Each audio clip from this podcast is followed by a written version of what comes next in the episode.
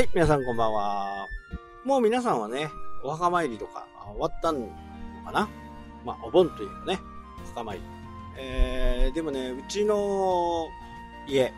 これはね、もう墓じまいをしてしまいました。まあ、この間もね、あのー、ちょっと、携帯電話とか新聞とかね、そういったものを取ってない。で、母親はね、まだ、こう、癌を患ってはいるんですけど、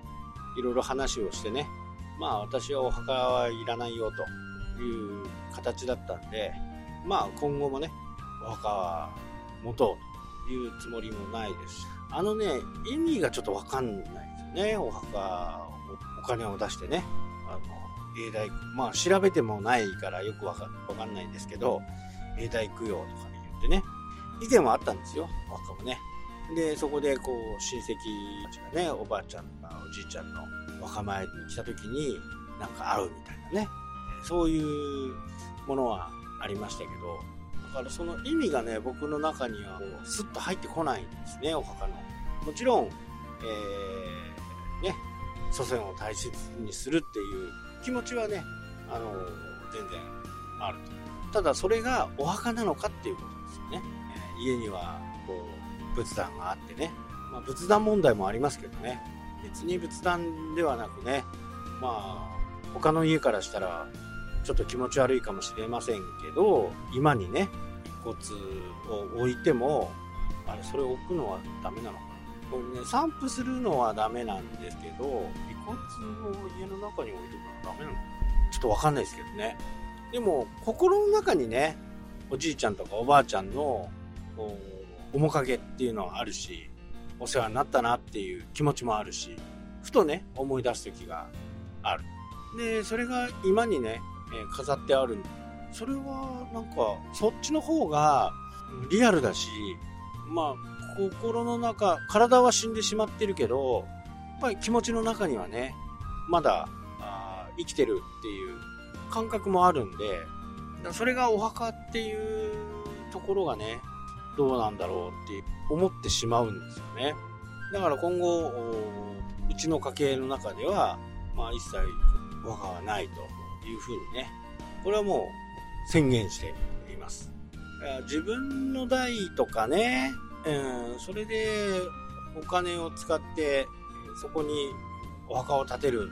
くらいだったらお金を残しておいた方がいいし、それが、なんつうのかな、さっきも言ったように親戚が集まってきたりね、えー、そういうこと、これはね、全然、1年に1回ね、会おうっていう風にすればいいだけじゃないですか。それがお墓参り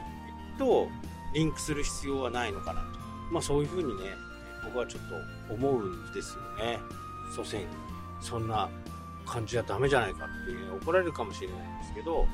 まあ僕の考えはそういう感じなんで、ましてやね、全国的にサービス業以外はね、お休みの日に飛行機を取って北海道に来る。これだけでもね、本当ちょっとした家族でもね、20万、30万じゃないですか。そこどうなのっていうところですよね。平日、まあ平日っていうか、普通の土日に来る方がはるかに安いわけですよね。宿泊費ホテルなんかもね。本当にね、札幌の、この間ちょちらっと話したら、札幌の普通、今だと8000円、昔だと8000円ぐらいのホテルが、今ね、4万円でも埋まるっていうふうにね、えー、言ってましたんで、まさにね、今の時期はもっとするのかなと。まあ、調べてないですからね、ちょっとわかんないですけど、まあそういうことかなっていうね、とても不経済、同じ行動をする、まあ CM なんかでね、鳥箱の宣伝ありましたよね。えー、同じところ、同じ人数で泊まって、片や2万円、片や1万7000円みたいなね。まあ正直3000円ぐらいはどうでもいいかなっていうふうにね、思いますけど、これがね、5万、10万変わってくるって言ったら、もうもっともっと美味しいもの食べれるしね、なんか違うところに使った方がいいんじゃないかなというふうに僕は思うんですよね。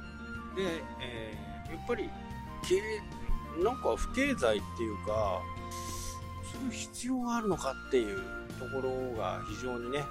まあ、気になるところでですね。まあ、ただあ、そういうものでね、ご商売されてる方は申し訳ないですけどね。ただこれ時代の流れなんでね、もう致し方ない。どんどんいらないものはなくなっていく。なくなっていって、違うものに形を変えていく。まあ、これが普通の原理なんじゃないかなというふうにね、思って、うちはお墓参りなどは行かないと。昔はね、旭川にあったんですね。高速降りてすぐなんでね、あの、そんなにこう、お墓参りっていう、なんか気合を入れるようなね、ところじゃないですけど、それでもやっぱりこの、お盆最中の予約って言ったら、相当前からね、えー、予約をして、いろいろ何事も進めないとうまくいかないですから、まあ、そんなこともないですしね。まあ、僕はあそういうふうに考えるというふうな形でね。でこれをね、皆さんにこう、進めるつもりもないですし、僕はこうしてるよっていうことをね、ちょっとそうかなと思いました。はい、というわけでね、今日はこの辺で終わりになります。それではまた。